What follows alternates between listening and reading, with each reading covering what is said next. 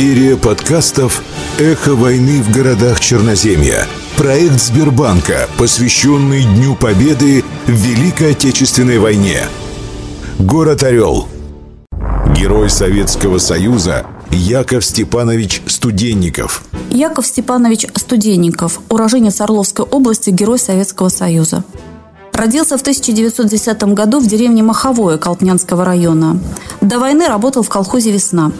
В армию призван 15 мая 1941 года. В Великой Отечественной войне с 25 июня 1941 года пулеметчик стрелкового батальона на Центральном и Белорусском фронтах. Звание Героя Советского Союза присвоено 15 января 1944 года. Станция Понери известна сейчас многим. Здесь в июле 1943 года развернулось одно из самых ожесточенных сражений на Орловско-Курской дуге. Фашистское командование решило любыми средствами захватить этот важный узел обороны.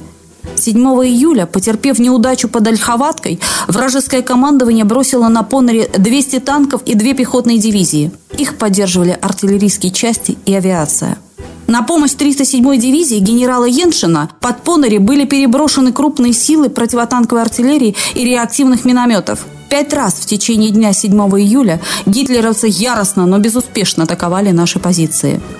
Лишь в конце дня фашисты, подтянув свежие силы, ворвали в северную часть станции, но на следующий день были выбиты оттуда. Захваченные в плен фашисты заявили, под Понорями мы поняли, как далеки наши войска от Курска.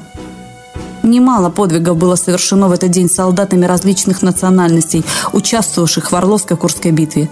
Среди них был и уроженец Колтнянского района Яков Степанович Студенников. В мае 1941 года его призвали на действительную военную службу, а через четыре дня после начала Великой Отечественной войны он уже дрался с фашистами. Летом 1943 года часть, в которой служил старший сержант Студенников, находилась недалеко от его родного Колтнянского района. Совсем близко была и деревня, где он родился, колхоз «Весна» Протасовского сельсовета, где работал до призыва в армию.